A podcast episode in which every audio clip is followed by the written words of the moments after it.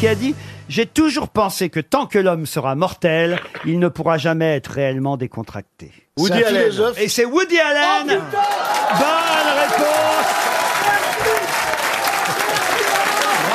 de Stéphane Plaza. Un miracle vient de se produire dans le grand studio des grosses têtes de RTL. Après ça, j'espère que le marché de Plaza l'immobilier a répondu à une question. La Sainte Vierge nous apparaît. Mon Dieu, qu'ils sont beaux. Édition spéciale sur BFM TV.